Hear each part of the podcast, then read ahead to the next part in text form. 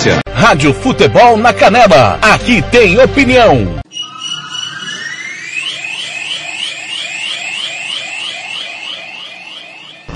Está entrando no ar o Giro Esportivo, o resumo esportivo do dia, aqui da Rádio Futebol na Canela. Você confere com toda a equipe do TLF.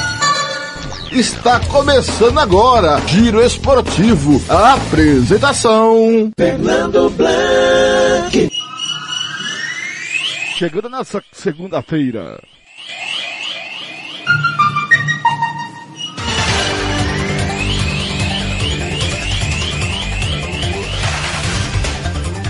Vem aí, Jornada Esportiva e a Rádio Futebol na Canela, trazendo a emoção do gol para você. A informação sempre em cima do lance. Vai começar mais uma jornada esportiva no seu rádio. E com a Rádio Futebol na Canela, você vai correr em cima do lance toda a emoção da maior paixão do brasileiro. A partir de agora, aqui. Ele está chegando, o galã do rádio, a emoção do gol, vibrante, sempre no caminho da emoção na Rádio Futebol na Canela.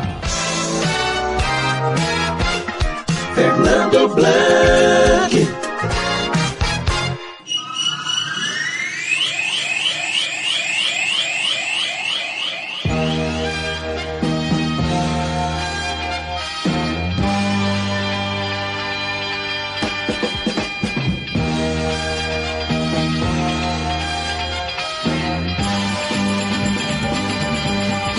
Muito bem, confer... Muito bem, conferindo comigo daqui a pouco, grande são 5 e 3 da tarde, está chegando o Giro Esportivo, seu resumo esportivo do final de semana, tudo o que aconteceu no final de semana aqui na Rádio Futebol da Canela, que tem opinião. Você vem comigo, hoje dia 12 de julho de 2021, como tá a sua segunda-feira, tá legal? Tá bem? Tá bem sua segunda-feira, tá legal? Começou bem a segunda-feira. Olha que legal. É o ti, essa é a Rádio Futebol da Canela. O timão do TLF tem a minha coordenação. Tem Paulo Anselmo, Iva Iralbi, Samuel Rezende, Roberto Almeida, Lucas e Vamos de Campo Grande. No interior, Geo Nascimento, Gilmar Matos, José Pereira, Kleber Soares, Ronald Regis, Roberto Xavier, João Fernando, Romiro Perrigini Neto, Samuel Duarte e Juliano Cavalcante. Em São Paulo, autor Eugênia Carlos Corsato. Conosco, Rádio Futebol Interior, Rádio Bola da Rede e Rádio Regi News. Obrigado a você que está pelo site www radiofuteboldacanela.com.br, pelo aplicativo Rádios Net, esses rádio online, Rádio Box, ou pelo aplicativo da Rádio Futebol da Canela no Play Store do seu celular, ou no facebook.com.br Rádio FNC na Canela, Santo Gol, RPR Cursos Preparatórios, é, O Casarão Churrascaria Grill, Vitória Tintas, Drogamed, Banda Ivana, Versátil Camiseteria SS, é, cesta básica, Cicled Cooperativa de Crédito, é, governo do estado de Mato Grosso do Sul e Bruns e são nossos parceiros anunciantes aqui na Rádio Futebol na Canela. Hoje é dia 12, segunda-feira, 12 de julho. Vamos ver que dia é hoje. É o dia do que hoje, hein, galera? Hoje tá corrido aqui, tá demais. Hoje não tem, hoje não tem, hoje não é dia de nada. Hoje não é dia de nada. Tem certeza, Blank? É, tem certeza que hoje não é dia de, de, nada? Vamos ver aqui, vamos puxar aqui no Aurélio. É, 12 de julho. O que, que você comemora dia 12 de julho, galera? 12 de julho, o que se comemora, o que se comemora no dia 12 de julho? 12 de julho é dia do, do engenheiro, né? É dia do, engen, do engenheiro florestal, é isso? Hoje, deixa eu ver aqui, do, o que se comemora, comemora, comemora no dia 12 de julho. Vamos ver aqui. É, hoje o que se comemora no dia 12 de julho, do dia do engenheiro florestal. Hoje é dia do engenheiro florestal. É, são 5 e 5 da tarde é, em Campo Grande é, e a bola tá. Vamos ver se a bola hoje vai rolar mais tarde um pouquinho para a Série B, para Náutica e Ponte Preta. Você vai ouvir aqui na Rádio Futebol na Canela com o futebol interior às sete da noite. Sete da noite também tem Série C, Botafogo de São Paulo contra o Criciúma. Agora são cinco e e 6 em Campo Grande. 5 e 6 em Campo Grande. Ronald Regis. Sai pela time da Caldense, colocou com o Rodolfo, o Rodolfo vai fazer a tentativa do cruzamento, fez a intervenção a equipe da Águia Negra, ainda a bola circula dentro impulso por baixo da área, aí, dominou, chegou, Sterling pegou, tocou, goleiro rebateu, vai fazer! Bingo! Bingo! Gol!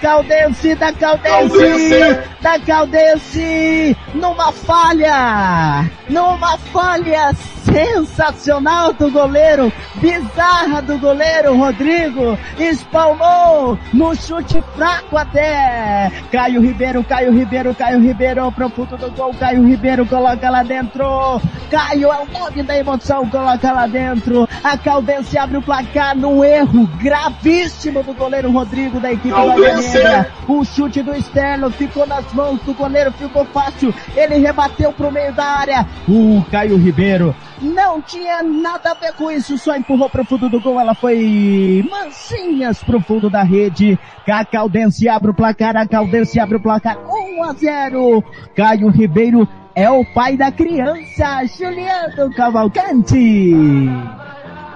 Gol de posicionamento, né? É, esse goleiro, o goleiro Rodrigo, é a terceira vez que ele faz esse rebate-rebate em jogos. É, o último no 7, a, no 7 a 0 teve grande, grande participação dele, Ronald. E agora ele rebate essa bola ali pra frente de maneira que não dá para entender.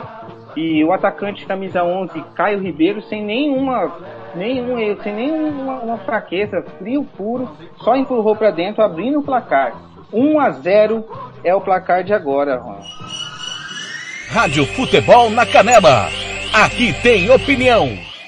Você quer confraternizar com seus amigos no maior e melhor complexo esportivo da capital? Então vá até o Santo Gol.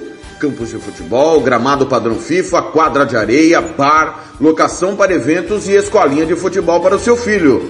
Ligue e agende o seu horário, 679 9939 4439. Eu vou repetir, 67 99939 4439. Fale com o professor Marcelo Silva. Ou vá até o Santo Gol, na Avenida Lúdio Martins Coelho, pertinho ali da Vila da Base. Santo Gol, o melhor complexo esportivo da capital.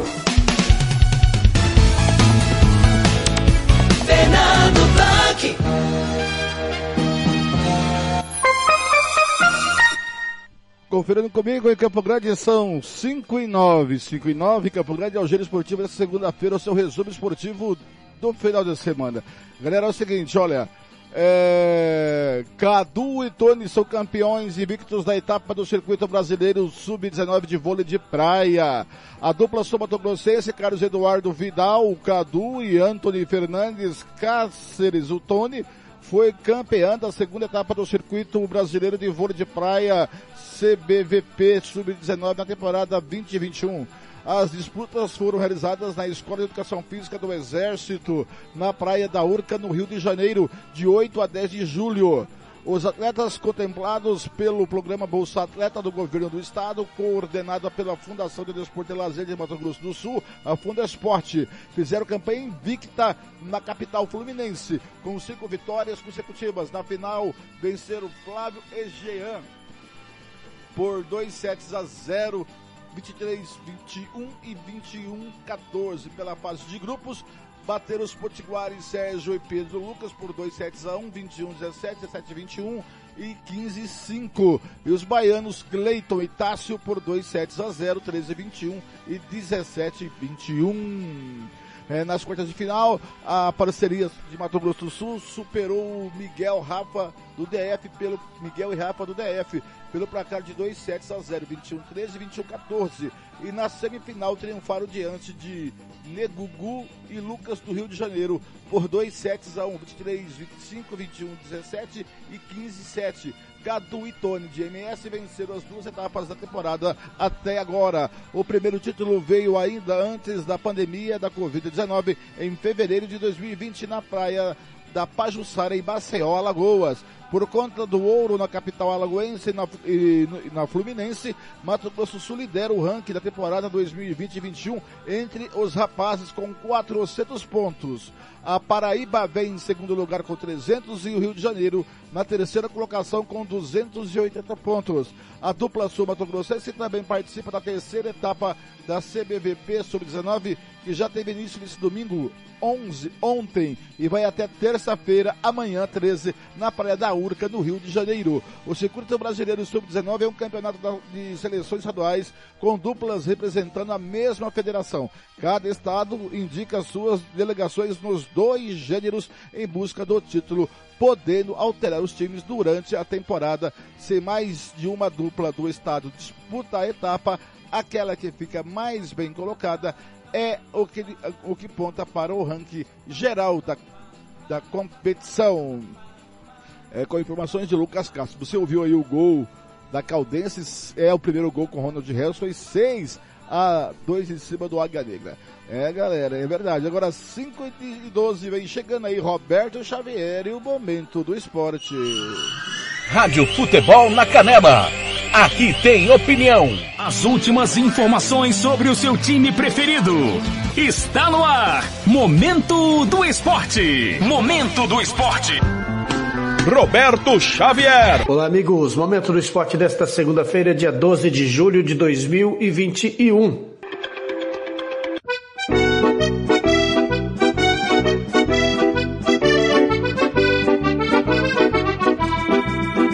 Itália supera a Inglaterra nos pênaltis e conquista bicampeonato da Eurocopa. Mais detalhes com Cadu Macri, da agência Rádio Web.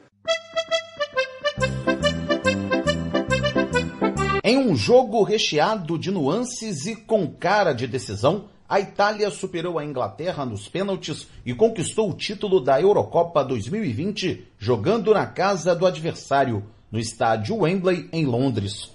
O English Team abriu o placar com dois minutos do primeiro tempo com o lateral esquerdo Luke Shaw, mas a Azurra empatou na segunda etapa com o zagueiro Leonardo Bonucci. O 1 a 1 se manteve até o fim dos 90 minutos e também na prorrogação. Nos pênaltis, Gianluigi Donnarumma brilhou defendendo duas cobranças e a Itália conquistou o bi do torneio após o 3 a 2. O goleiro, inclusive, foi eleito o craque do torneio. O técnico Roberto Mantini considerou o resultado justo, apesar do gol sofrido logo nos primeiros minutos da decisão. Estou muito feliz porque o time jogou bem e mereceu a vitória. É claro que o gol sofrido no início nos complicou, mas lutamos e depois dominamos. Os jogadores foram fantásticos. É uma vitória importante para todos os torcedores. Estamos felizes e espero que eles comemorem. A Itália quebrou um tabu de não conquistar a Euro que durava mais de 50 anos. O último e único título no torneio tinha sido conquistado em 1968.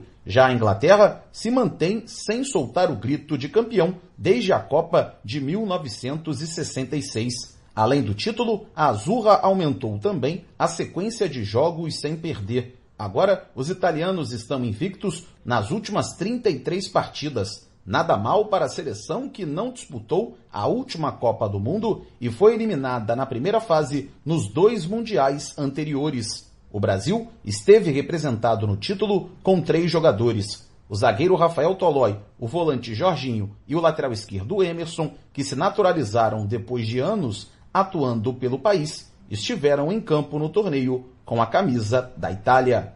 A agência Rádio Web, com informações da Eurocopa Cadu Macri.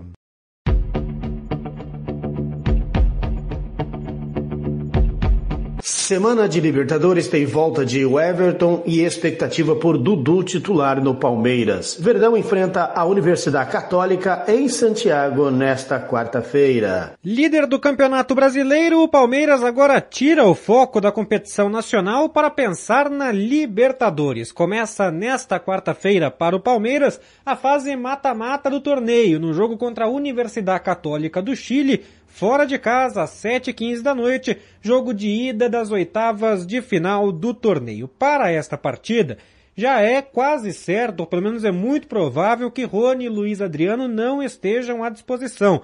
O Rony tem uma lesão na coxa, o Luiz Adriano tem uma lesão no joelho, pelo menos por hora não voltaram a treinar, na teoria serão desfalques para o Palmeiras nesta partida contra a Universidade Católica. No entanto, tem boas notícias também para essa semana que começa no Palmeiras. Primeiro o Everton de volta. O Everton esteve com a seleção brasileira, foi vice-campeão da Copa América, estará de volta, poderá viajar para o Chile e jogar já nesta partida contra a Universidade Católica. Em relação ao time que encerrou a fase de grupos lá ainda no comecinho do Campeonato Brasileiro, final do Campeonato Paulista, temos também novidades importantes. A principal delas, das que já estão é, firmes no time titular, ou pelo menos disputando vaga, é o Daverson. O Daverson vai usar a camisa 9, porque ele foi inscrito na Libertadores no lugar do Eric Pluas, o garoto que ficou ali, sobrou para ele a número 9 na Libertadores na fase de grupos, ele foi retirado da lista e o Daverson entrou no lugar dele, portanto vai usar a camisa 9 nesta reta final de Libertadores. Já o Dudu, que jogou, voltou a jogar pelo Palmeiras no clássico contra o Santos, disputou seus primeiros minutos é, pela, com a camisa do do Palmeiras nesse clássico contra o Santos, vai ser avaliado na segunda e na terça-feira para que se saiba que ele já tem condições de começar uma partida como titular, ou o contrário, para que se defina que ele ainda não tem chances, não tem condições de começar uma partida. Nesse caso, ele vai para o banco de reservas também na partida contra a Universidade Católica e aí, eventualmente, pode entrar e jogar um pouco mais do que jogou no clássico de sábado contra a equipe do Santos. De São Paulo, Leonardo Dai. RB Store. RB Store. Artigo, chuteira Society Futsal, tênis de passeio e esportes. Qualidade e preço você encontra aqui. Camisas esportivas e marcas famosas e muito mais. 67 999500516. Presenteio com bom gosto. Monte Alegre, 6.315, Jardim Maracanã, Dourados. Visite-nos e compare. RB Store. RB Store. Rádio Futebol na Canela. Aqui tem opinião. Ronald Regis. Quem sabe na bola parada, Águia Negra vai ser cobrado, tá todo mundo dentro da cozinha do Acaldense. Atenção galera, atenção galera, é, pode ser o gol da, da, do Águia Negra. Cruzamento no primeiro pau, toque de cabeça! Bingo! Bingo! Gol!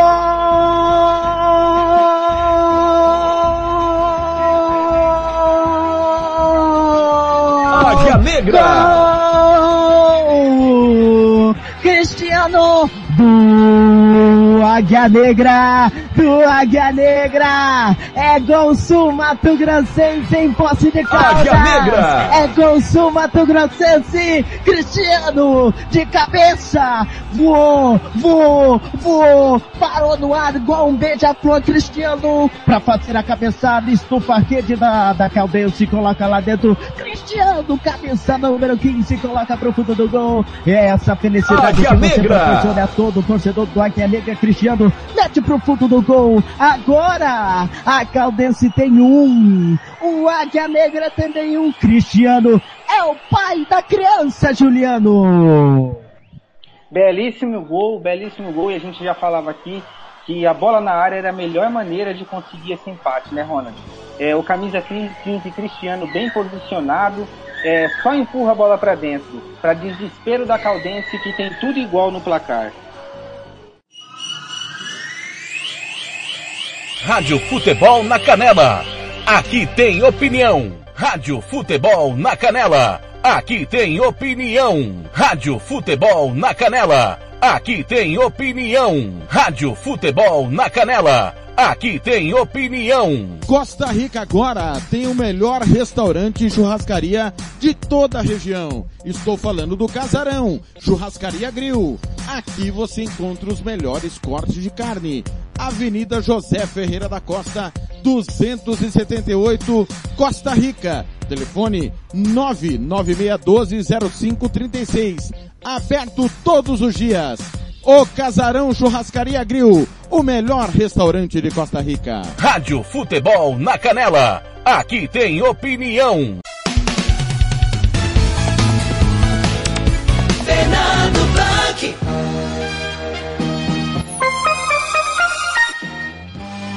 Conferindo comigo em Campo Grande, 5 e 20. Você viu aí o gol de empate do Águia? Tem mais, hein, galera? E o Rubio Alencar, segundo a informação do Oséias Pereira, nosso colega de, de Rio Brilhante, da Rádio Cativa e Difusora, não é mais técnico do Águia. Pode apostar. Claudio Roberto tá aí na pista, tá o Casca, tá um monte de gente na pista. O Mauro Marino, quem defende o Mauro Marino é o Gilmar Matos. O Gilmar Matos é ídolo do Mauro Marino. Então ele defende o Mauro Marino e para o time do Águia Negra. Agora são 5 e 21 mais informações aí do esporte do Mato Grosso do Sul. Mais informações do esporte do Mato Grosso do Sul. Aqui, ó. Bolsistas é, do governo de Mato Grosso do Sul embarca ao Japão com a seleção de judô para a Olimpíada. Bolsista do governo do estado de Mato Grosso do Sul, a atleta Alexia Vitória do Nascimento embarcou com a seleção brasileira de judô nesta quinta-feira, dia 8, última quinta-feira, dia 8, à noite, rumo ao Japão para a disputa da Olimpíada 2021. A Sul Mato Grossense foi convocada pela Confederação Brasileira de Judô, CBJ, para integrar a equipe de apoio que ajudará na preparação dos judocas que vão ao tatame em busca de medalhas para o Brasil. O período de, aclimata... de ac... o período de aclimatação e preparação final da delegação Tupiniquim de Judô acontecerá em Hamamatsu, cidade distante 259 quilômetros de Tóquio, onde está a Vila Olímpica e ocorrerá a 32ª edição do maior evento multiesportivo do planeta. A disputa da modalidade na capital japonesa serão de 24 a 31 de julho. Ao todo, 20 atletas foram selecionados pelo CBJ para auxiliar nos últimos treinamentos da equipe principal para as lutas oficiais sendo Alex Nascimento, é, sendo segundo, mentira, segundo Alexia Nascimento, é uma motivação já pensando na próxima edição da Olimpíada em Paris, na França, daqui a três anos. E para Tóquio já é uma realização de um sonho, mesmo como equipe de apoio. Vou fazer tudo com confiança e determinação para conquistar meu objetivo, que é Paris 2024. O Sul Mato Grossense de 18 anos a Grossense de 18 anos, beneficiária há quatro anos da, do Bolsa Atleta, programa do governo do estado, coordenado pela Fundação do Desporto e Lazer de Mato Grosso do Sul, Fudesporte, é uma das revelações do judô nacional e vem sendo preparada pela CBJ para os próximos ciclos olímpicos, Paris 2024 e Los Angeles 2028. Nosso objetivo é 2024 e vamos chegar lá para que a Alexia seja a número um e ajude o Brasil na conquista do ouro. Mas com essa experiência que será adquirida agora em Tóquio, nada mais vai ser novidade para ela nas próximas Olimpíadas. Relata Alessandro Nascimento, pai técnico de Alexia, contemplado pelo programa Bolsa Técnico desde a primeira edição em 2017 é, duas vezes medalhista olímpico e multicampeão internacional, Rafael Carlos da Silva, conhecido como Babi, é outro sul-mato-grossense, como Baby, né? Como Babi, como Baby, é outro sul-mato-grossense que estará em ação no país asiático. Nascido em Campo Grande, o atleta foi criado em, Rongo, em Rolândia, interior do Paraná. O judoca é o único veterano da turma que embarcou no primeiro grupo nesta última quinta-feira, dia 8. O segundo embarque é no dia 13. Para mim, parece que é a primeira Olimpíada. Primeiro, porque cada Olimpíada é diferente. E essa, no meio dessa questão de pandemia, uma série de protocolos, de regras. Então, eu estou me adaptando a tudo isso. É uma sensação de estar sendo tudo novo, disse o campo grandense de 34 anos. Para Tóquio 2021, dos 13 judocas convocados, sete são homens e seis mulheres. Desses sete atletas vão estrear nos Jogos Olímpicos, evidenciando o sucesso na renovação constante do judô brasileiro. A equipe masculina do Brasil terá nos tatames Eric Takabatake, menos 60 quilos, Daniel Carguinin, menos 66 quilos, Eduardo Katsuhiro Barbosa, menos 73 quilos, Eduardo Yudi Santos, menos 81 quilos, Rafael Macedo, menos 90 quilos, Rafael Buzacarini, menos 100 quilos, e Rafael Silva, o Baby, mais 100 quilos. Já a feminina é composta por Gabriela Shibana, menos 48 quilos, Larissa Pimenta, menos 52 quilos, Kathleen, Kathleen Quadros, menos 63 quilos, Maria Portela, menos 70 quilos, Maiara Aguiar, menos 78 quilos. E Maria Sueli Alteman, mais 78 quilos.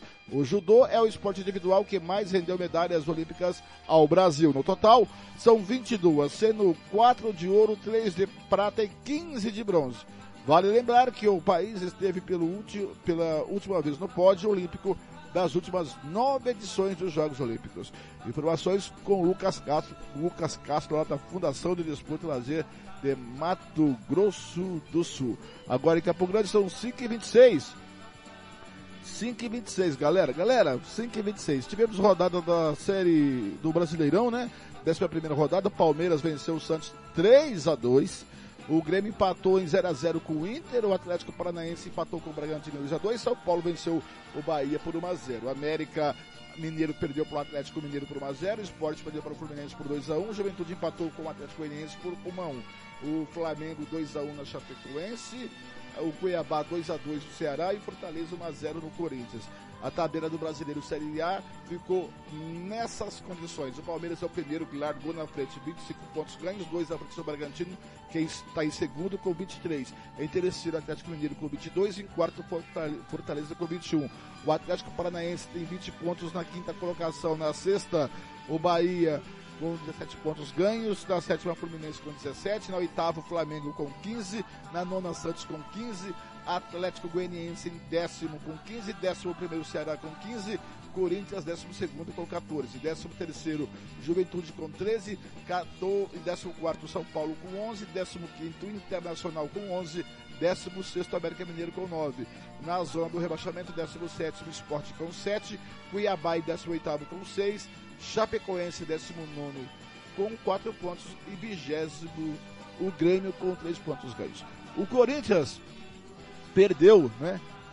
Para o Corinthians perdeu para o Fortaleza de 1 a 0 e quem vem dando a sua opinião é ele, o Bruno Camarão da Band de São Carlos. Vamos ouvir.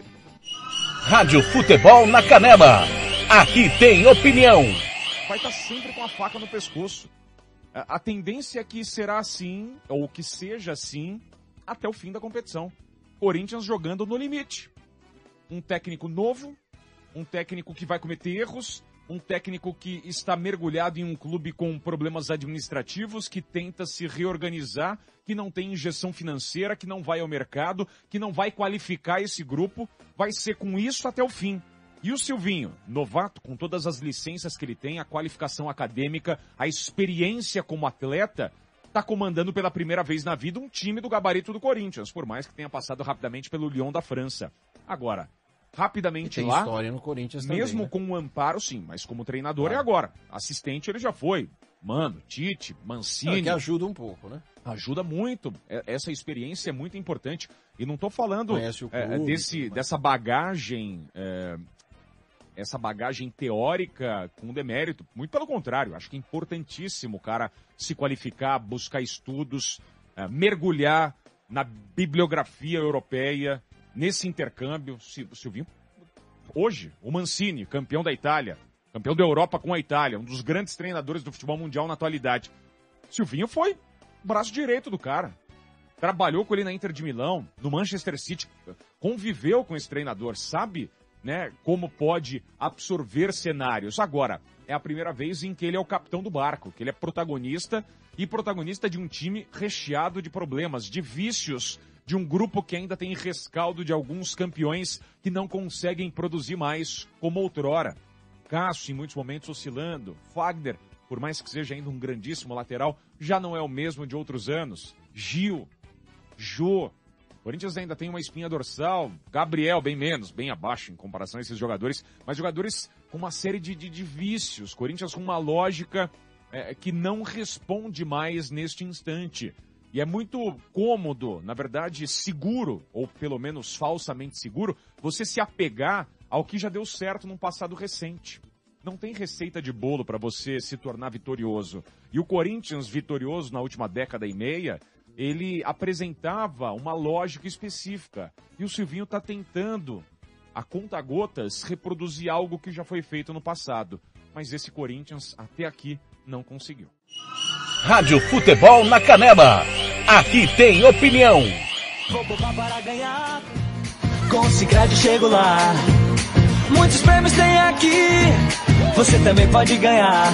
Então poupe 100 reais, vamos juntos, quero mais. Vem poupar com o Cicred. São 50 mil reais, prêmios na hora e mensais. Tem videogame, tem TV e bicicleta pra você. Então poupe 100 reais, vamos juntos, quero mais. Poupar com o Cicred. Promoção Poupar com Cicred é prêmio que não acaba mais. Fernando Blanc.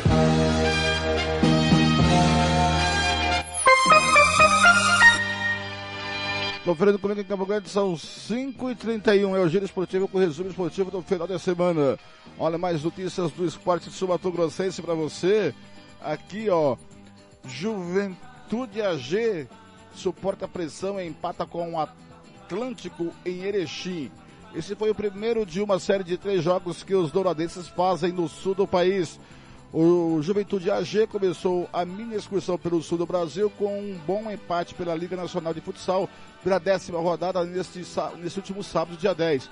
O time douradense foi a Erechim, suportou a pressão do Atlântico do Rio Grande do Sul e volta com empate de 2 a 2 o Jag, o Jag, né, o Juventude, marcou com Chico e um gol contra do goleiro Thiago, enquanto o adversário igualou com G e com G e Serginho.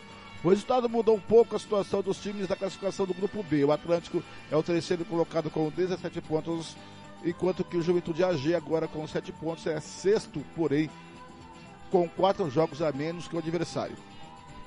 Na próxima segunda-feira, que hoje, né? Hoje, dia 12, o Juventude AG enfrenta o Blumenau Futsal e na quarta, dia 14, encerra o giro contra o líder Cascavel Futsal.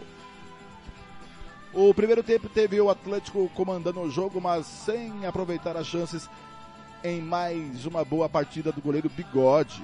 E uma das poucas vezes que foi ao ataque, o Juventude marcou em um lance de infelicidade de Thiago. Marcelo Leigo cobrou lateral na área, o goleiro tocou na bola jogando para o próprio gol 1 a 0, placar da etapa inicial. No segundo tempo, o, o ritmo do jogo cresceu e com gols relâmpagos com com um pouco mais de um minuto já recebeu de frente para Jé recebeu de frente para o gol e bateu firme empatando em 1 a 1 na saída. Roubada de bola do Juventude, Simi tocou para Chico, bateu na saída de Thiago e recolocaram os Douradenses, os Douradenses na frente. O novo empate veio nos 4 minutos em, com Serginho. Depois dos dois times tiveram chances de marcar, mas o placar ficou em 2 a 2 até o fim. A fonte é da Natiele Torres e também do nosso querido Rogério Vidimantas, é, lá de Dourados. Agora em Campo Grande são 5 e 34. Rádio Futebol na Canela. Aqui tem opinião. Ronald Regis.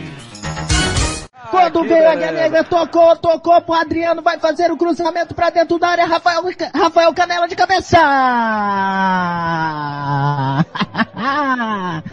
Bingo! Gol!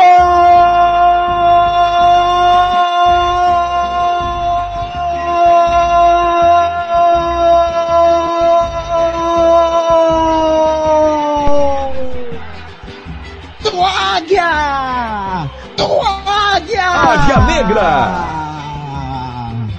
Everton Canela! Que que você, você, Everton? Águia Adriano Negra! fez uma jogadaça! Colocou o chute, errou! Everton Canela coloca pro fundo do gol de cabeça. Só ele a rede, ele tem cheiro de gol, é nove. Coloca pro fundo do gol, estufa a rede da Caldense. Vira, vira, vira que eu gosto, vira que eu gosto, vira que eu gosto, vira que eu gosto. Vira, Águia Negra! O rubro negro foi valente, foi valente. E a virada veio. Águia Negra agora, agora, agora, agora tem dois. A Caldense tem um no estádio Ronaldão. Águia Negra na frente. Everton Canela é o pai da criança. Oh, Juliano Cavalcante. A equipe da Águia Negra estava bem melhor no jogo. E linda jogada novamente pela direita, outra bola na área e o Everton Canela, camisa 9, só empurrou para dentro, que o goleirão já tinha passado da bola sem nenhuma chance, viu? Linda jogada. O Águia Negra consegue aí melhorar ainda mais no segundo, desse, nessa segunda parte do primeiro tempo e amplia o placar com 2 a 1 sobre o Caldense.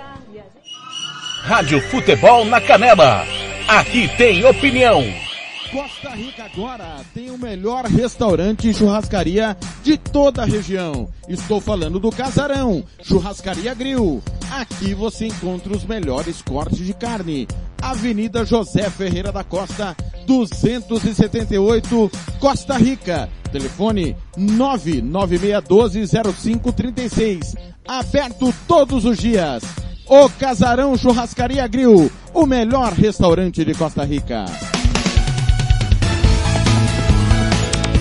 Fernando Blanc.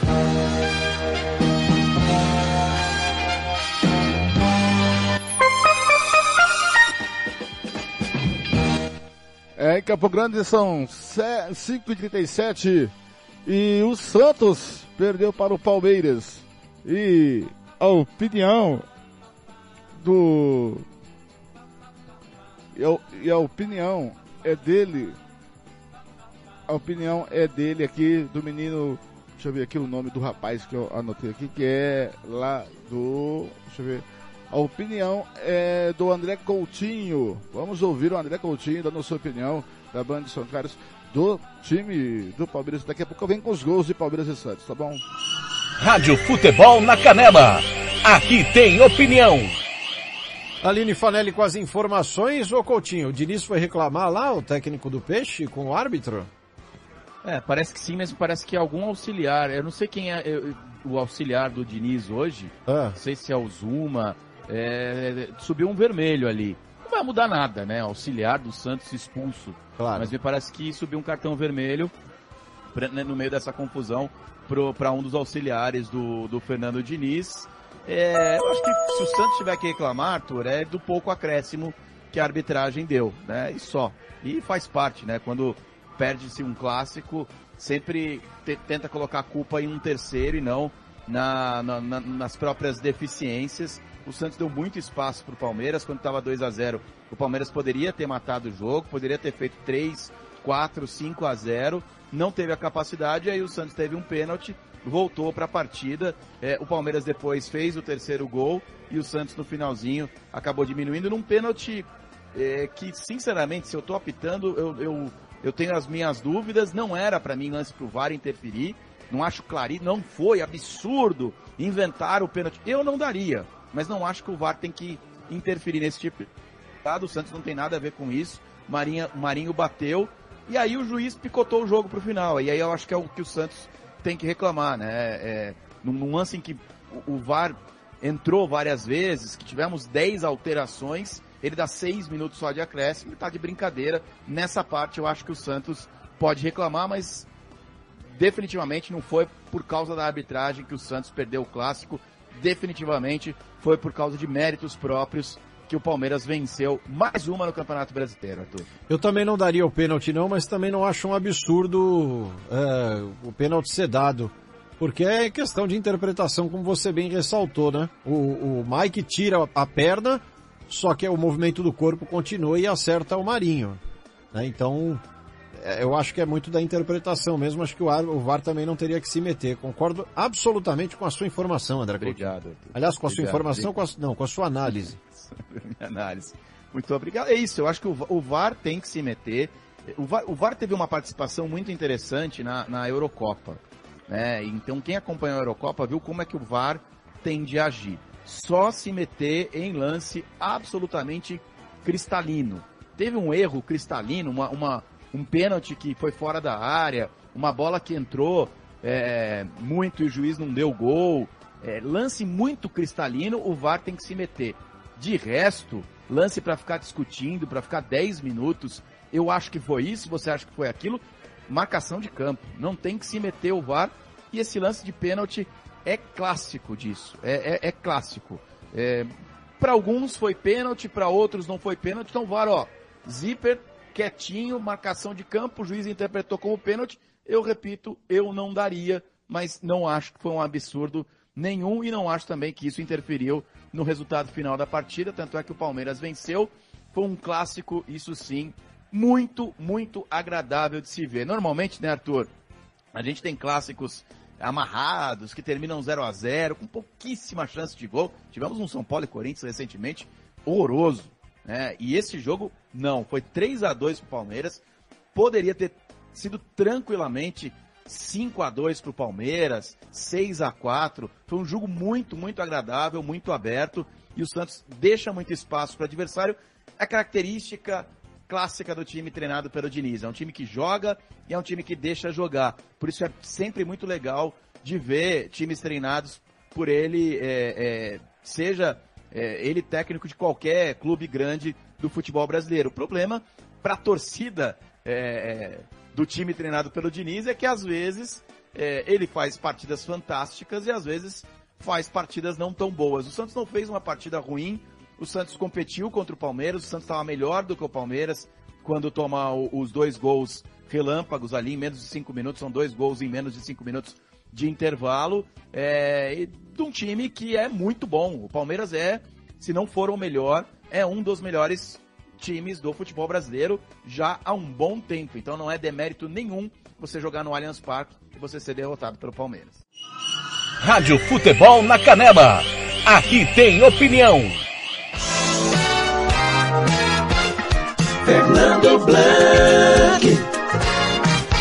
Vai com você na emoção aqui na Rádio Futebol na Canela. Diga lá, Fernando Blanc, Palmeiras e Santos. Escanteio para o Palmeiras. Fernando Blanc. Pela grande área, Gustavo Gomes de cabeça pro gol!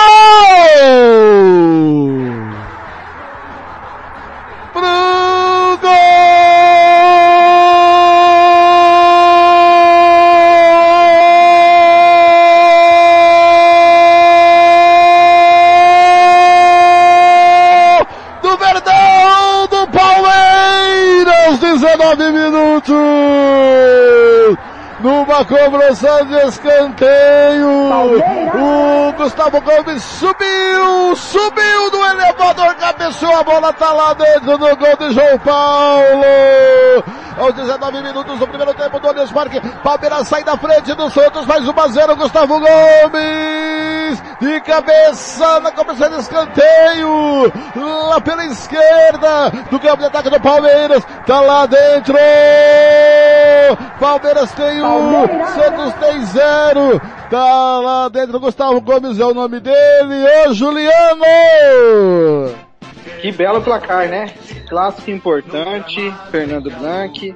É, e o Palmeiras precisando na liderança do campeonato precisa dessa vitória, né?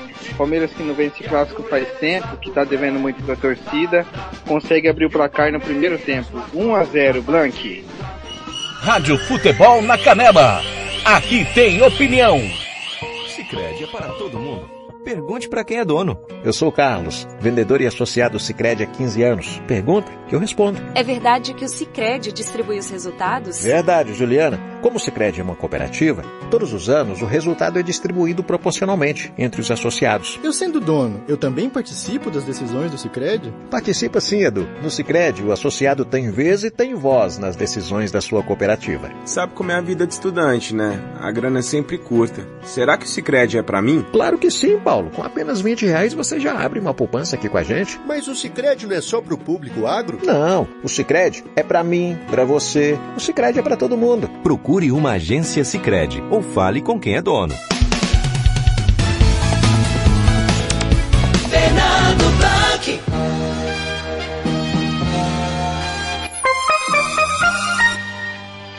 Conferindo comigo, são 5h45, você viu aí o primeiro gol do Palmeiras. Aí de 3 a 2 Agora vamos voltar para o jogo da Caldense que tem muitos gols aí, vem de novo ele. Ronald Regis. Vai ser cobrado o pênalti, Gabriel Santos na marca da Cal, o goleirão Rodrigo, Rodrigo Casti, vai Gabriel, tocou, bateu, é gol! Bingo! Gol!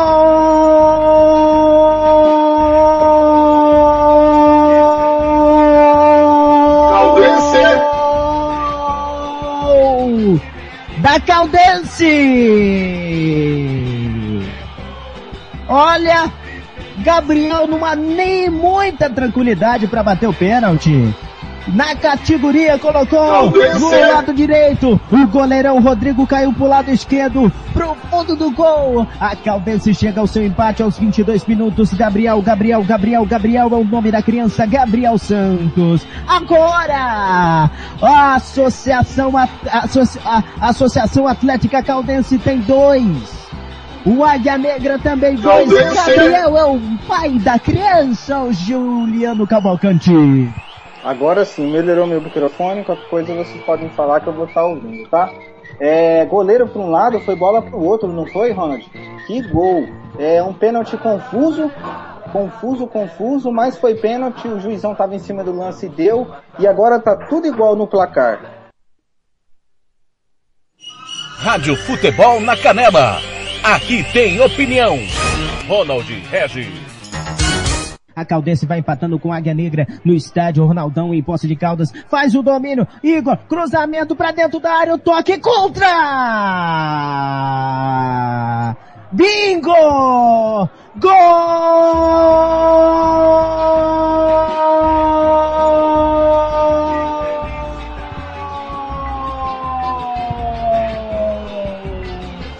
Caldense! Da Caldense!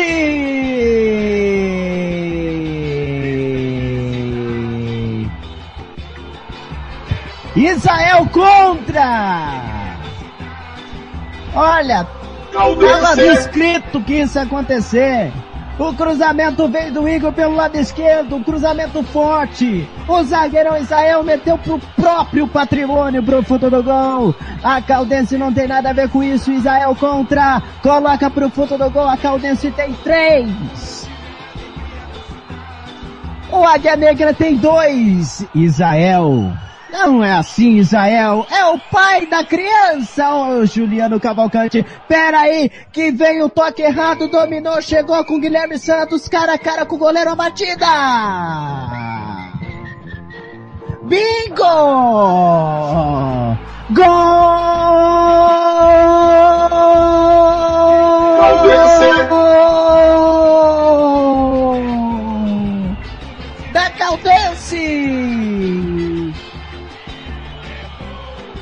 Gabriel Santos!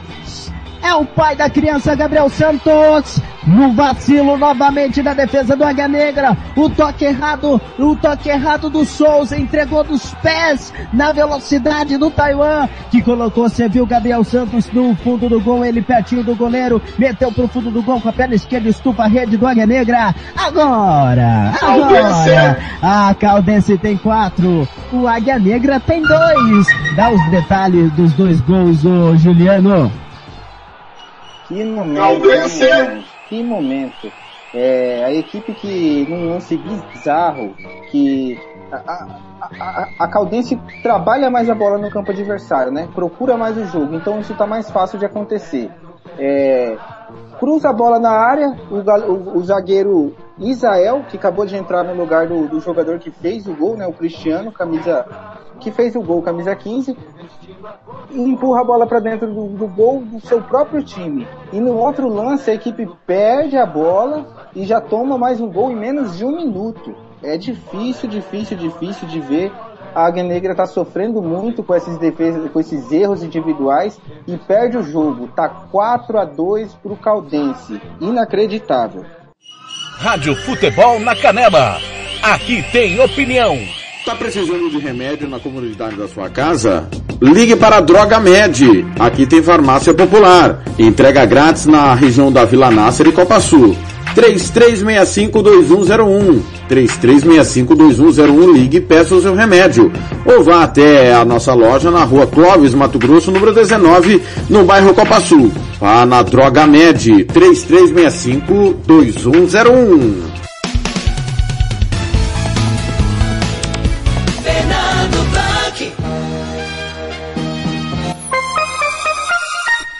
Conferindo comigo, 5 e 50 não perdeu as contas não, né? Só foi quatro gols da Caldense contra dois ainda do Águia Negra, tem mais dois ainda.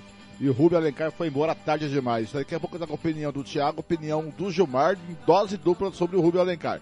Galera, final de semana de muito futebol. A, a Itália foi campeã da Eurocopa em Wembley, em cima da Inglaterra. Inglaterra, pelo amor de Deus, hein? Marca os gols aos dois minutos do primeiro tempo com o Luke Shaw. Depois recua, a Itália bate, bate, martela, martela, martela, martela, consegue o um empate, vai pra prorrogação, empate. Aí o Donnarumma pegou três pênaltis. Itália campeã da Eurocopa em cima da Inglaterra no Wembley. A Inglaterra só ganhou a Copa de 66 e foi só também, né? Pelo amor de Deus. Mas é, pena que só consegui assistir o primeiro tempo, depois um pedaço do segundo tempo a gente fez o jogo do Flamengo e Chapecoense, né? O Flamengo e Chapecoense 2x1, de virada, que sofrimento do Flamengo, com o Renato Gaúcho na tribuna. Tá. E tivemos sábado também a final, foi domingo a final da, da Eurocopa, a, sábado à noite a final da Copa América. Parabéns, Bolsonaro, ó. Bolsonaro, pra você bolsonarista, ó. Parabéns, viu? Além de dar, trazer a Copa América para o Brasil com a pandemia, de dar o título para os argentinos, tem uma nova cepa. Dois, duas pessoas com a nova cepa do vírus lá, agora perdi, não, não é a Delta, é outro, lá em Cuiabá, lá em Mato Grosso. É, parabéns. Além de, de perder a Copa América, ganha o vírus, né? É, ganha um novo tipo de vírus. É, parabéns, Bolsonaro. Bolsonaristas aí de plantão. Mas 1 a 0 para mim. Se não fosse a falha do Tolói, né? Seria 0 a 0 e ia pros pênaltis, porque nenhum, o jogo foi horroroso. Bateram demais as duas equipes. O, mas o, o, o, o Di Maria e o Depou jogaram muito. Né? Mas quem traz a opinião de Argentina 1, Brasil 0 é ele. A opinião do craque Robert Almeida.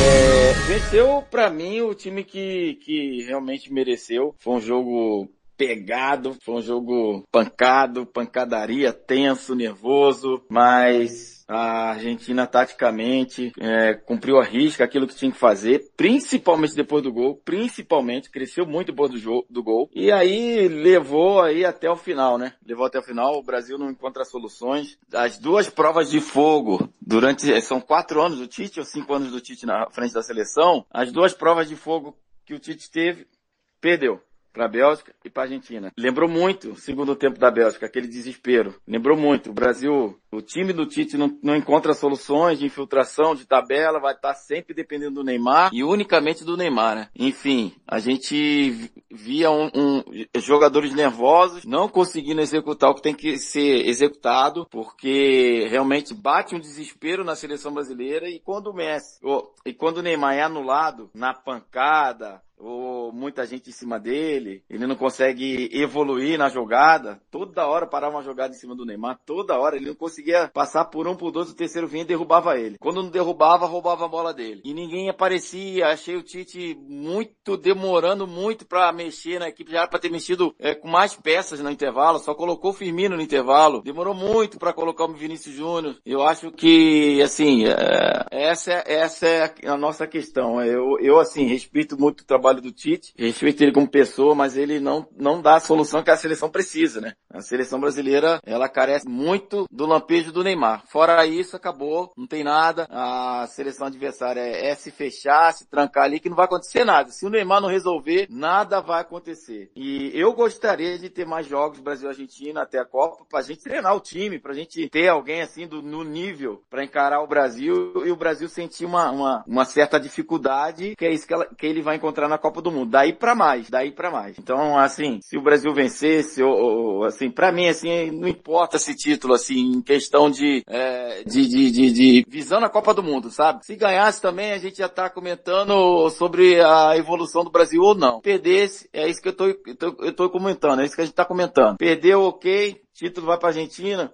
mas é o jeito, o modo, quais são as perspectivas é, daqui até a Copa, o que, que o Tite tem a, a oferecer para a seleção, o que, que a seleção vai apresentar é, de diferente na Copa, será que vai dar? Então essa é a, é a nossa, nossa análise aqui, né? É um título, o Brasil tem, tá cheio de Copa América lá na, no museu, mas o que preocupa é essa falta de soluções por parte do Tite. Rádio Futebol na Canela. Aqui tem opinião. Fernando Blanc. Gilmar Matos, 19 minutos, bela cobrança de escanteio, que cabeçada, hein? É verdade, Fernando. É, porém, eu gostaria de, de, de, fazer aqui um comentário que é, e lá vai Palmeiras. E vem Palmeiras lá pela lado direito, atenção, é o Breno Lopes, vai bater de direita, cruzado pro gol! Pro gol!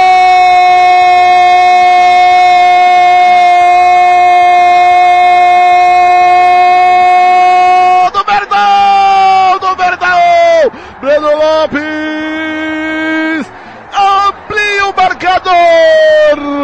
Depois que ele recebeu a bola da cabeçada do Davidson, uh, a bola foi para para ele, ele tocou ali para o Danilo, Danilo voltou para ele pelo lado direito, ele saiu da esquerda, foi caminhando para a direita, chegando perto da grande área, perto da meia lua, bateu cruzado de direita, a bola passou, passou pelo João Paulo e foi morrer do lado direito do gol do goleiro do Santos. Tá lá dentro! Palmeiras tem dois, Santos tem zero no Allianz Parque. Breno Lopes é o nome dele, é Juliano!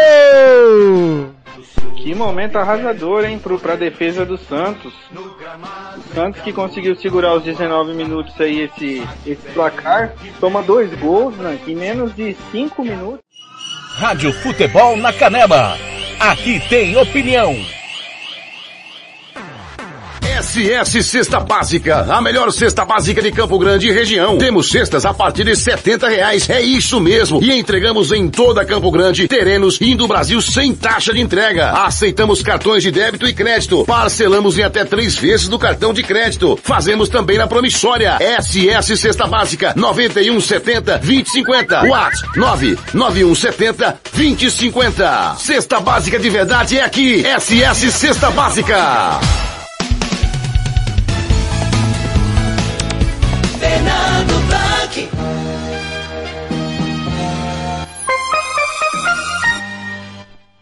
Conferindo comigo em Campo Grande são 5h58. Lembrando que hoje tem o complemento da Série B, tá? Da 11 rodada da Série B. Né? Ah... Nós lembrando hoje que nós temos na Série B, a 11 primeira rodada ainda da Série B, Náutico e Ponte Preta daqui a pouquinho, às 7 da noite, com a Rádio Futebol Interior, tá? O Botafogo no sábado empatou com o Cruzeiro em 3 a 3 hein, galera? E ainda teremos hoje, é, ainda teremos amanhã, Vila Nova e Brasil de Pelotas, Havaí Confiança, Guarani e CRB, Vitória e Sampaio Correia, Curitiba e Vasco, Londrina e Operário, na quarta CSA e Goiânia e, Goi, e, Goi, e Goiás, Remo e Brusque, né? É, nós, o Botafogo abriu a décima primeira rodada, né? Aqui na décima rodada, a Ponte Preta empatou com o Havaí 0x0, Cruzeiro 0x0 com Curitiba, CRB 2x1 no Botafogo, Remo 0, Vila Nova 1, Vasco, Vasco Vasco 1, Sampaio Correia 0, Londrina 0, Guarani 1, Goiás 0, Náutico 1, Operário 2, Brasil de Pelotas 1, Confiança 1, Vitória 1, Brusque 2 e CSA 3. O Vasco, como diz, o, o, o, Brasil inteiro é Vasco, pro Carioca é Vasco. Eu não sei como que eles colocam um I no meio ali do Vasco. Eu não sei como que o Carioca consegue colocar um I no meio do Vasco. Que é Vasco, é Vasco. É pra acabar, né? Lembrando que essa foi a décima rodada, né? Na décima primeira rodada, Botafogo 3 a 3 com o Cruzeiro do Engenhão. O Náutico é o primeiro com 24 pontos ganhos, segundo Curitiba com 20, Sampaio Correia o terceiro com 18, CRB é o quarto com 17 quinto Vasco com 16, sexto Goiás, sétimo Guarani também com 16, oitavo Operário é, do Paraná com 15 pontos ganhos, o Brusque é o nono, Botafogo é o décimo, Vila Nova décimo primeiro, todos com 13 pontos ganhos, o Havaí é o décimo segundo com 12, décimo terceiro CSA, décimo quarto Cruzeiro, os dois com 11, décimo quinto Confiança com 9, décimo sexto Vitória com 8, na zona do rebaixamento, Ponte Preta décimo sétimo com 8, décimo oitavo Brasil de Pelotas, décimo nono Londrina, Remo, vigésimo, todos com sete pontos ganhos. Lembrando que daqui a pouquinho tem é, Náutico e Ponte Preta, você vai curtir aqui com a rádio, é, com a, a rádio Futebol Interior nosso amigo Carlos Corsato e Arthur Eugênio, tá bom? Daqui a pouquinho às 7 da noite. Agora em Campo Grande são 18 e 1, galera. Olha o seguinte, 18 e 1, vamos com informações, não vamos com informação, não, vamos com o quinto gol. É um quinto gol. Quinto gol da Caldense e Ronald Regis contou assim. Ronald Regis. Vai ser cobrada a falta, só um momentinho, vem a falta, vai ali o camisa número 4, Rodolfo, autorizou o árbitro, a falta batida no meio, espalma Rodrigo, na sobra de bola pro, pro Gabriel Santos. É gol? Bingo! Gol!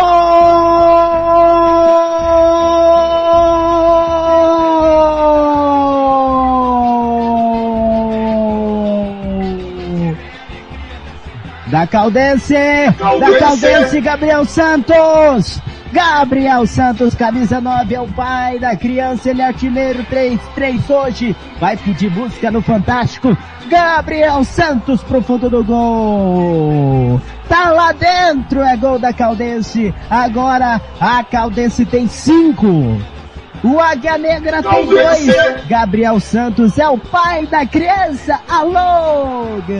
Juliano Cavalcante. É o terceiro gol dele no jogo, ele que é o artilheiro aqui da, do momento no jogo, artilheiro da equipe, né? É, fica dentro da área, se posiciona bem, a, balta, a falta muito bem batida, o goleiro novamente rebate a bola para frente é, e sobra novamente no pé do atacante que não tem o que fazer, né? Só empurrar essa bola para dentro e ampliar ainda mais o marcador. Rádio Futebol na Canela. Aqui tem opinião. O Campeonato Sul Mato Grossense tem o apoio do governo do estado de Mato Grosso do Sul. Fundesporte, Fundação de Desporto e Lazer do Mato Grosso do Sul. FI, Fundo de Investimentos Esportivos do Mato Grosso do Sul. Diga não às drogas. Disque denúncia 181.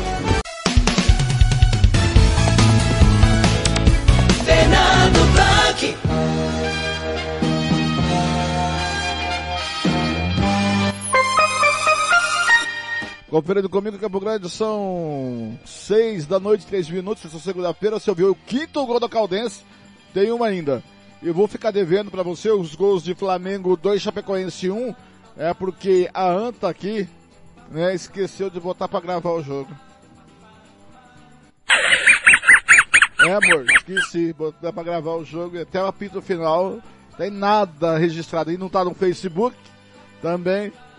É, então não, não vamos poder é, passar os gols do Flamengo para você ouvir aqui, mas não tem os gols do Flamengo, mas tem a opinião do Rodrigo Matos do portal UOL Esportes, falando do Flamengo, do Renato Gaúcho, Rogério Chene.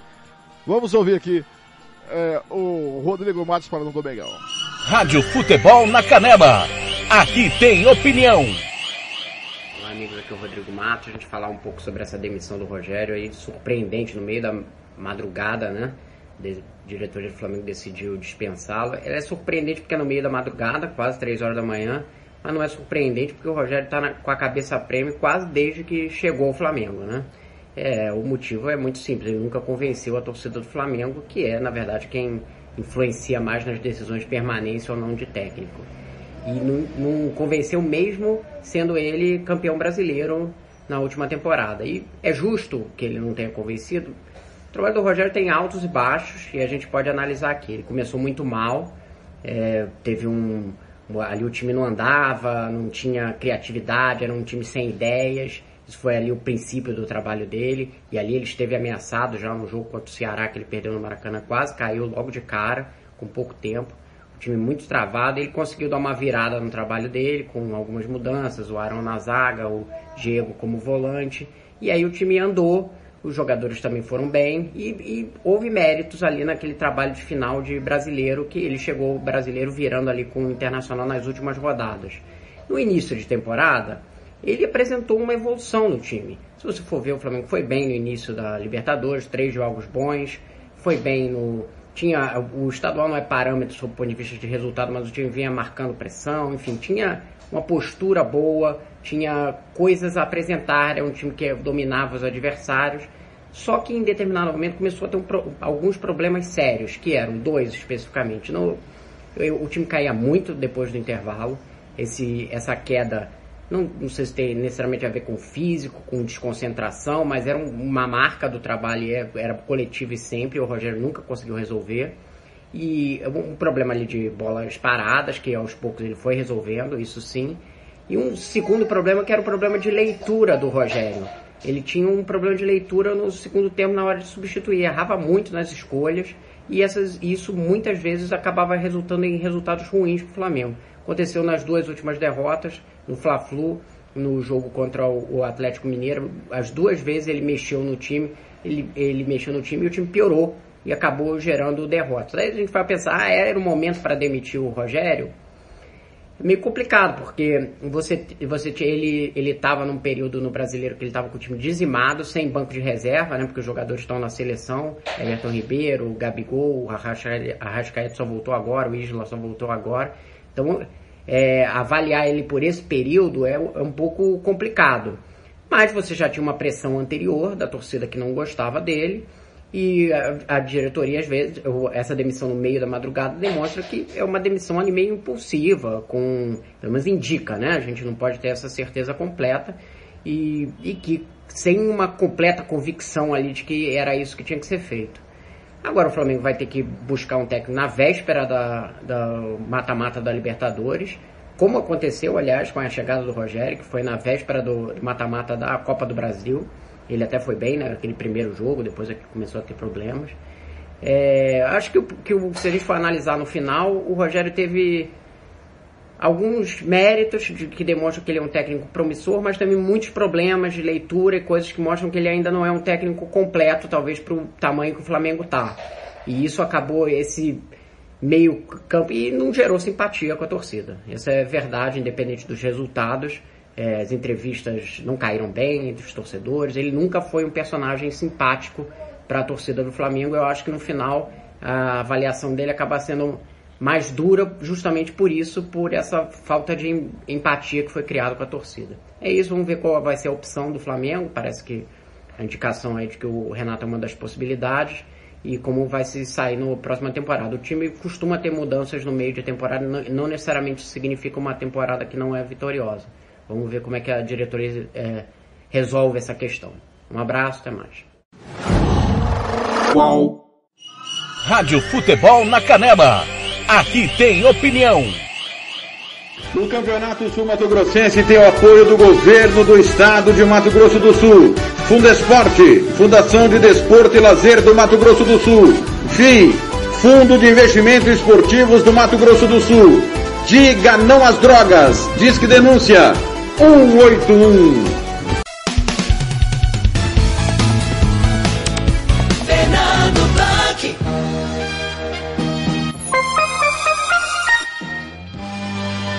Conferindo comigo aqui a Grande, são seis da noite, nove minutos, tá aí o opinião do Rodrigo Matos sobre o Flamengo, Rogério Ceni, Renato Gaúcho.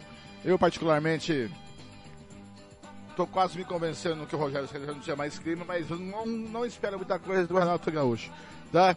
Mas agora você vai ficar com o gol do Peixe, o primeiro gol do Peixe no 3 a 2 do Palmeiras, e eu contei assim a história do gol, ó. Fernando Blanc. Na cobrança. É ele na cobrança. Comigo, Juliano também. Chegou na marca 23. Vem pênalti para o, em cima do Santos. Pênalti para o Santos. Foi pênalti mesmo. Pra mim, gente, fora da área. É que tava no relance. Vem, Santos pé direito pro gol! Fernando Blanc. É isso aqui, Blanc. Gol!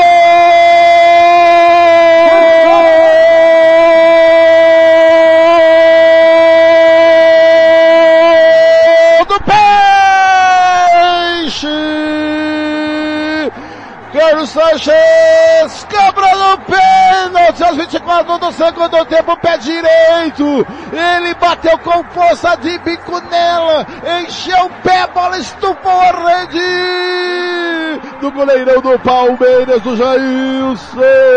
O Santos diminui aos 24 do segundo tempo no Allianz Parque. Um pênalti besta, infantil, infantilíssimo tá lá dentro. Agora o Palmeiras, o Palmeiras, o Palmeiras tem Palmeiras. dois. Santos tem um. Carlos Assis é o nome dele, ô Juliano! É, muito bem batido o pênalti pelo Sanches. Ele deslocou o goleiro com um chute forte e alto no meio do gol, sem chance para o goleiro Jadilson. E isso é importante. Esse jogador que fazia tempo que não jogava, tá tendo a oportunidade aí e já deixa o seu gol. É gol do Santos. Fernando Blanc. Atenção, Palmeiras aqui pela direita. Cruzamento da grande área pro William Bigode pro gol! Whoa!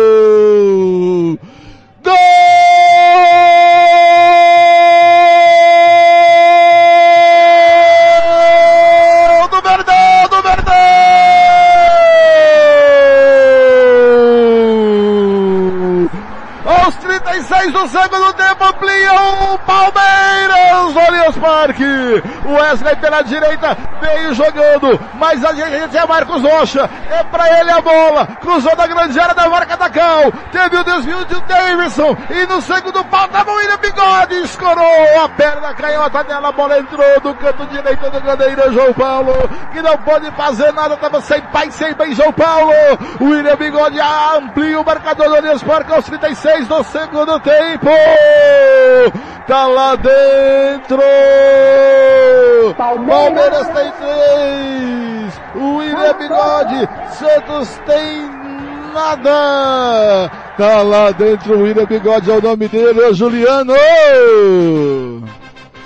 É, Blanc, no momento em que todos nós cobrávamos uma postura mais ofensiva do Palmeiras, o time consegue criar uma jogada ali pelo lado direito e no segundo pau cruzar para o pequeno William, camisa 29 que acabou de entrar, fazer esse gol. E que gol, viu? Ele que é artilheiro da equipe sempre faz seus gols. O Palmeiras tem três e o Santos tem um, viu, Blank? Fernando Blanc. Vai pra cobrança de pênalti, Marinho. 46 e 30. Vem Marinho, tá concentrado. O Jailson vai lá, pega a rede lá no fundo, volta por cima da linha. Autorizado. Vem Marinho, vem Marinho, vem com o pé canhoto, andando, andando, andando, bateu! Pro gol! Pro gol!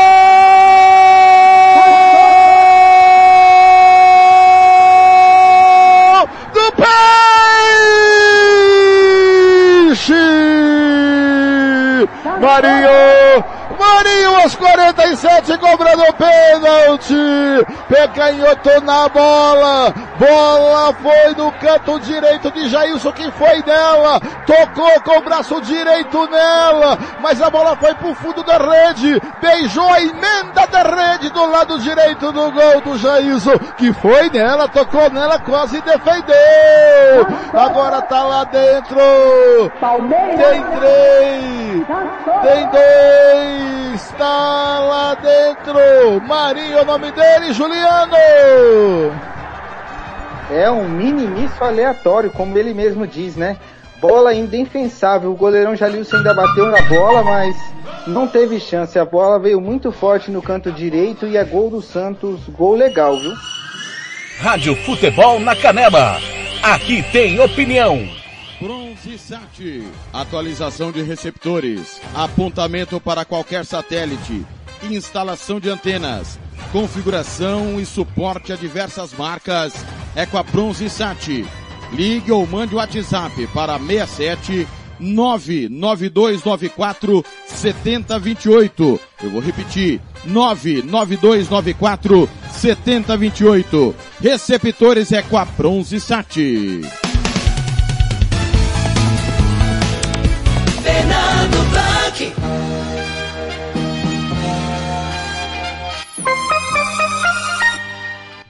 Conferindo comigo, 6 e 15 aí, o segundo gol do Santos, com 3x2, Palmeiras e Santos. Palmeiras venceu 3x2 o Santos, poderia ter vencido os 5 o Santos. Tinha que enfiar a faca e rodar até o fim, mas Palmeiras não faz isso, que o, Fabel Ferreira, pelo amor de Deus, como é fraco, hein? É 6 e 15 da noite em Campo Grande. Vamos falar agora da Série D do Brasileiro. Você ouviu aí quatro gols da Caldense, dois do Wagner, e mais dois da Caldense. É, o brasileiro do Série D da Caldense que teve a sua sexta rodada no grupo 6, os seguintes resultados. Caldense 6, 6 a 2 no, no Águia Negra. O Rubio não é mais técnico do Águia Negra, mas tem opinião ainda sobre o trabalho do Rubio e sobre a Águia Negra do Thiago e do Gilmar Matos. Ferroviário 1 a 0 em cima do Patrocinense, Rio Branco 1, Boa 2. O Cláudio Roberto não é mais técnico do Rio Branco. Com Covid e tudo, o Cláudio Roberto foi demitido. O Berlândia 2x1 no Rio Branco de Venda Nova. Grupo 6, Ferroviária é a primeira colocada com 15 pontos ganhos. Caldense é a segunda com 13, Boa Esporte é o terceiro com 11, o Berlândia é o quarto com 11. Esses quatro saem classificados para a próxima fase. Em quinto, Rio Branco de Vila Nova com 6, em sexto, o Rio Branco com 4 pontos ganhos, em sétimo, Águia com 4 e o Patrocinense oitavo com 2 pontos ganhos.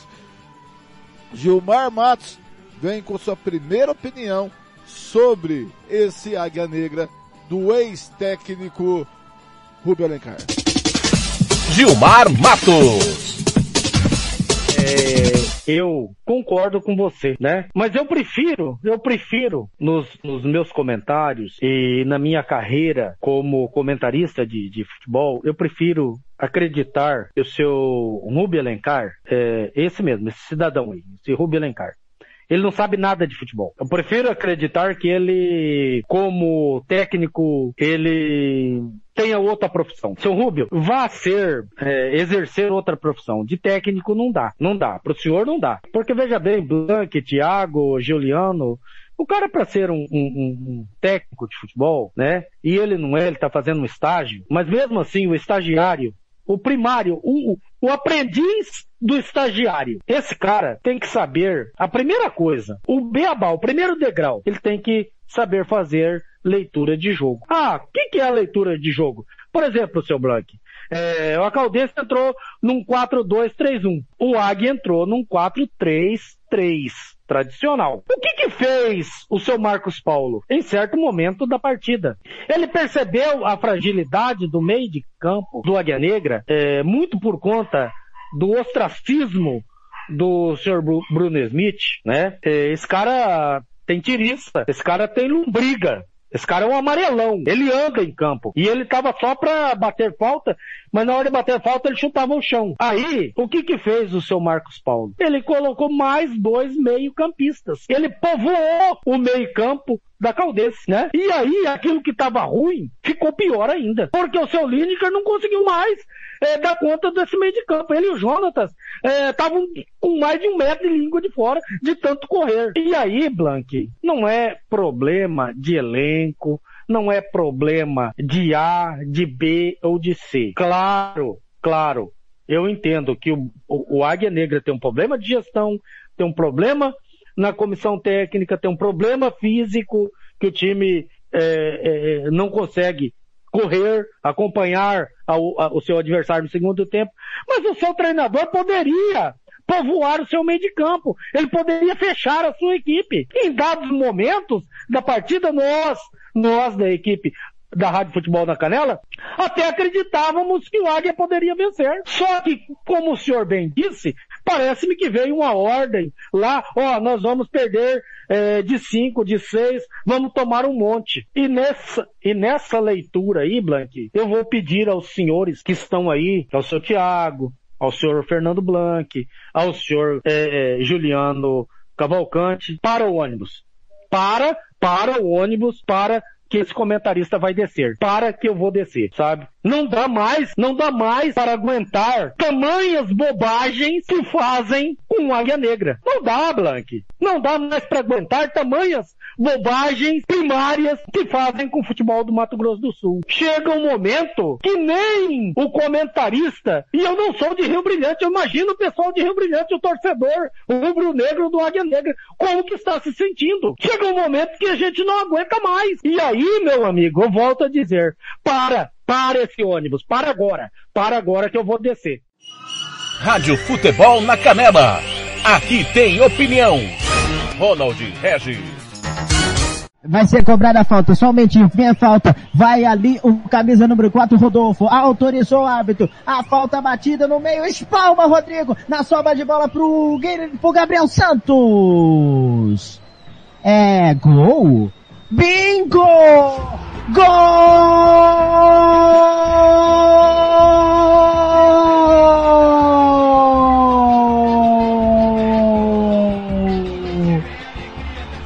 Da Caldense! Da Caldense, Gabriel Santos!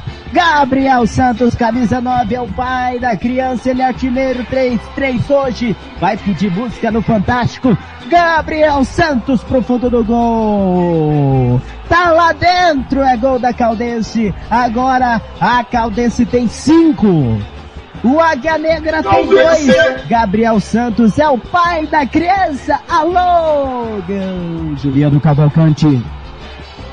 É o terceiro gol dele no jogo, ele que é o artilheiro aqui da- do momento no jogo, artilheiro da equipe, né?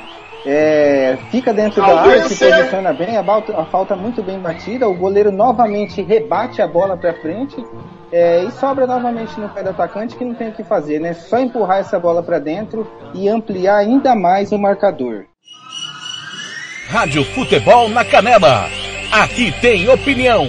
Você que curte rock e quer contratar a melhor banda do Mato Grosso do Sul, fale com a Ivana. Festa de aniversário, casamento, 15 anos, formatura, despedida. Você curte rock? Então o melhor som é do Ivana. Anote aí o telefone para contratar o show. 992921177. Eu repito, 992921177.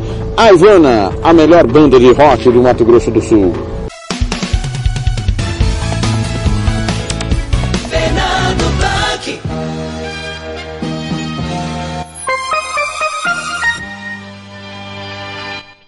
Conferindo comigo, 6 da noite, 22 minutos em Campo Grande. Você viu o Gilmar Matos, viu o quinto gol da Caldense.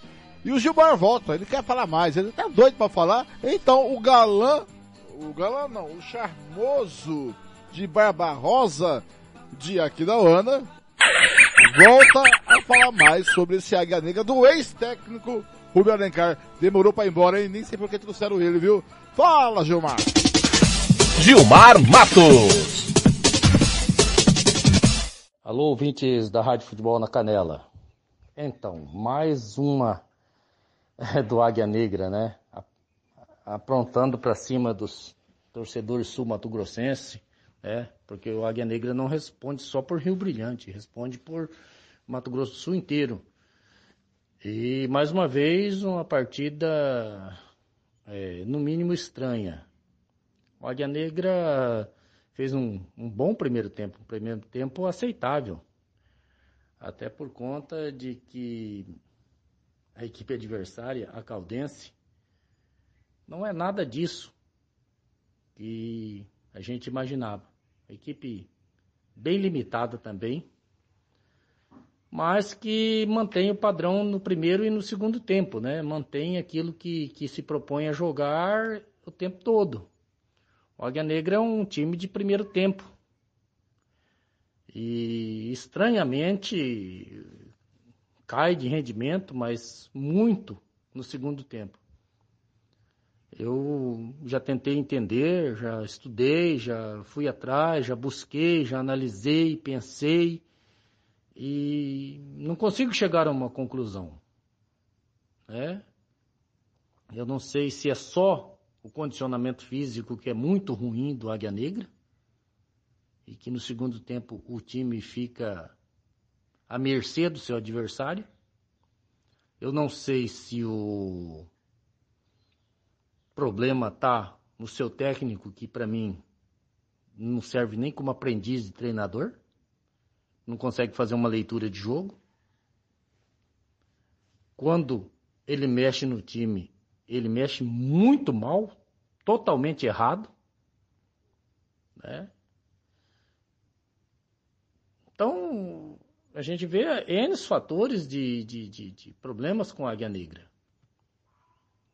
Problema de condicionamento físico, problema de, de, de técnico que não tem, problema de gestão que até onde a gente sabe, fica sabendo, o seu, seu presidente está é, preocupado com a Águia Negra, né? enquanto a Águia Negra está disputando um campeonato, ele está pescando. Então, são coisas que a gente é, fica aborrecido, porque a gente ama o futebol sul-mato-grossense. Nós amamos o nosso futebol. Nós queremos o nosso futebol bem representado. É, e não é, é, como eu moro em Aquidauana, ah, mas tá falando isso porque o Águia Negra do Rio Brilhante. Não, não, não. O Aquidauanense também deu um vexame. Também é motivo de, de vergonha para nós, sul-mato-grossenses. E a gente fica muito preocupado, muito preocupado mesmo. É, o goleiro do Águia Negra está falhando todas as partidas, né? O seu Smith, Bruno Smith, a quem alguns é, o intitulam de craque, para mim não joga nada, é um jogador a menos, não corre, não marca, não arma. E aí me falaram que ele entrou para bola parada. Nas bolas paradas ele chuta o chão. Então, para mim, desculpe, seu Bruno Smith. Vai mexer com outra coisa. Larga a mão do futebol. Sabe? A zaga do Águia Negra, que com o Cristiano já não é grande coisa. Quando o Cristiano saiu, aí, aí sim que foi o boi e as cordas, tudo pro brejo. Então, há que se repensar. Eu acho que ainda poderia o Águia Negra terminar com dignidade esse campeonato e fazer uma mudança. Mas ah, não pode porque o, o time está na mão de empresário. Aí é outra vergonha para o nosso futebol, para os nossos clubes, né? Mas é isso aí, ouvintes da Rádio Futebol na Canela. Eu vou ficando por aqui, muito aborrecido com tudo que aconteceu com a Águia Negra, né? A gente chegou até sair fora da casinha, porque chega um momento que sai fora o comentarista e entra o, o, torcedor, né? E a gente não consegue controlar.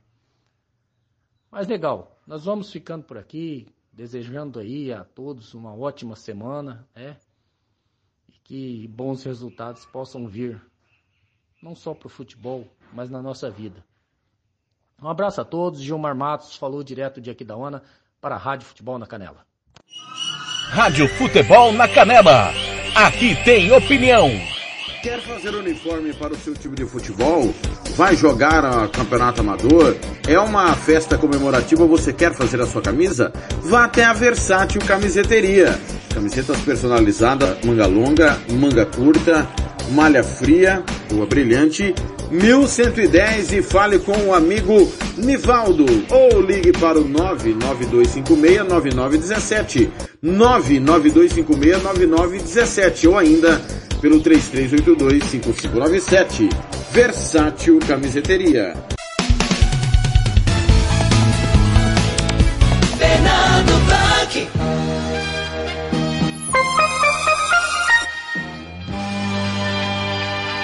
Conferindo comigo em Campo Grande são 6 da noite, 29 minutos. Tá aí a opinião de Gilmar Matos, agora vem a opinião dele. Não, é desse aqui. Não, opa, é esse aqui.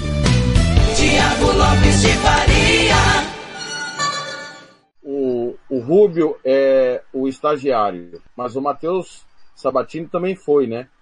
Foi estagiário com pouco tempo de, de voo. Fez um trabalho aceitável. Você via predicados no time do comercial. Ah, mas será que o Matheus estivesse no Águia Negra faria diferente? Não sei. Sei que a gente viu predicados no comercial com limitações. E o comercial fez uma campanha muito segura, não sofreu ameaça que eu mesmo imaginava, não hora nenhuma. O Gilmar Calonga, quando surgiu também, era estagiário, você via ali uma ideia. O que me assusta é que o Rubio Alencar tem muita experiência em comissões técnicas e a gente vê um time estranho. Fernando, ele foi auxiliar técnico e foi preparador físico muito tempo. Falando de bola, tá muito claro que o preparador físico tem que ser demitido. Se ele for mantido no cargo, é um absurdo. Segundo, o, o, o técnico é preparador físico. Como é que esse time cai todo o segundo tempo e não se faz nada. Terceiro, o Águia Negra está dando as condições para os atletas performarem corretamente fisicamente. Estou falando só de bola, tá, Fernando? Estou na esfera do campo e bola, porque a gente se olhar esses esses pilares, nós vamos encontrar respostas para o que está acontecendo. Então, para mim, esses três pilares são preponderantes. Um técnico que está começando deveria apresentar mais coisas pelo tempo que ele tem de vivência no futebol. Uma preparação física que é pífia e a estrutura que o Águia Negra ficou de dar. A gente não pode esquecer que essa última é do Águia Negra, tá? Alimentação, moradia, é o Águia Negra que tem que dar. E já surgiu, é, é, durante o final de Palmeiras e Santos, o questionamento se realmente aquela declaração do Ilie está correta, que já está tudo pago. Tomara que não fique problema pro Águia. Eu respondi pra pessoa, opa, o Ilie falou que tá tudo pago, que só aceitou porque estava tudo em ordem, tá gravado, tá no giro esportivo, tá no Spotify, Tá no site, tá no YouTube, tá pra, aonde quiser ouvir o que o presidente falou, tá aí. Fernando, agora o que eu não consigo achar explicação é para cada jogo um jogador entregar um gol. Eu não consigo achar explicação para isso. Não tem como. Se fosse só eu, por, por exemplo, Fernando, pô, esse Thiago é frangueiro, hein? Vamos trocar o goleiro. Beleza. Agora, o goleiro falha, o zagueiro falha, o lateral falha, o volante entrega. Cara, pelo amor de Deus, cara. Como que eu vou explicar isso? Não tem explicação. Para isso eu não tenho explicação. E aí gravei um vídeo. Para quem é inteligente entendeu o que eu quis dizer. Quem tem no mínimo dois neurônios o Tico e o Teco entendeu o que eu quis dizer. Dá para entender o que eu quis dizer. Não tô acusando ninguém, mas eu não sou idiota. E vou começar a olhar com carinho pro que está acontecendo em Rio Brilhante. Va vamos começar a olhar com muito carinho para essas falhas individuais para sabermos se realmente é ruindade, se a natureza, se a parteira mentiu para esses caras ou se esses caras estão com leviandade com a nossa cara e com a cara do Águia Negra e do torcedor do Águia Negra. Mas tudo isso tem um responsável.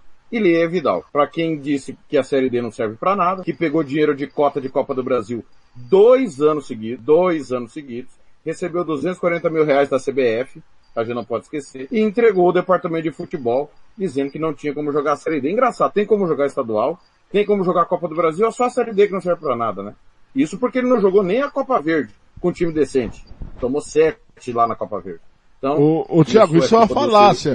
Porque ele poderia manter o mesmo time que manteve no estadual e que a, a, a CBF banca tudo. Ué, ele só bancaria os jogadores. Sim, sim exatamente.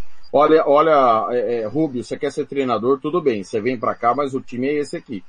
Entendeu? É uma situação. É, é, o time foi bem no estadual? Claro que não. Obviamente que não. Você pode questionar para mim, Thiago, Pô, mas aquele time nem passou de fase no estadual. Tudo bem, mas, cara, é melhor que esse.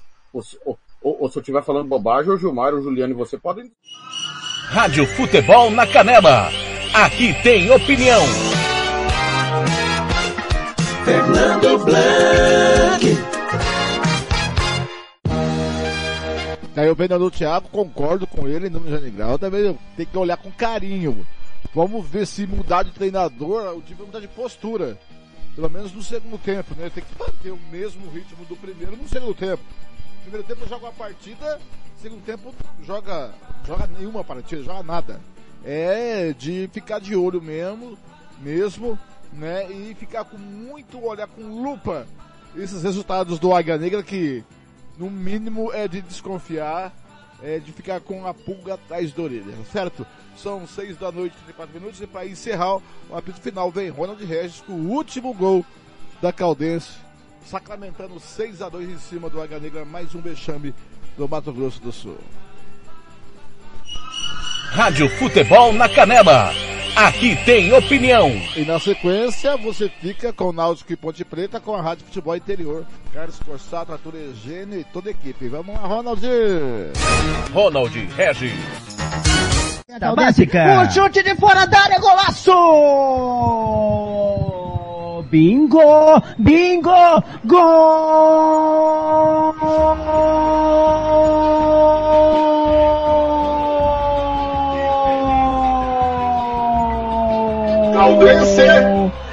Caldense! Da Caldense! Mariotto! Mariotto, camisa número 19, entrou agora no seu primeiro lance. Ele dominou de fora da área, chutou com a perna esquerda, sem nenhuma complicação. Ninguém na frente, meteu pro fundo do gol, do gol com a perna esquerda, um chutaço. Mariotto, camisa 19, a Caldense faz 6. 1, 2, 3, 4, 5, 6. Ô juiz, acaba o jogo! Acaba o jogo logo, juiz! A Caldense faz 6 a 0 sem perdão, sem perdão, sem perdão em cima do Águia. Agora, agora no placar 6 a 2, 6 a 2. Mariotto é o pai da criança, Juliano. É, em menos de um minuto em campo, ele que acabou de entrar no lugar do artilheiro da tarde, Gabriel Santos, camisa 9 da equipe, é, entrou e já guardou o seu. Um lindo gol que eu, eu diria até que foi o gol mais bonito da tarde. É, gol dele, gol do Marioto, camisa 19. Rádio Futebol na Canela. Aqui tem opinião. É, é...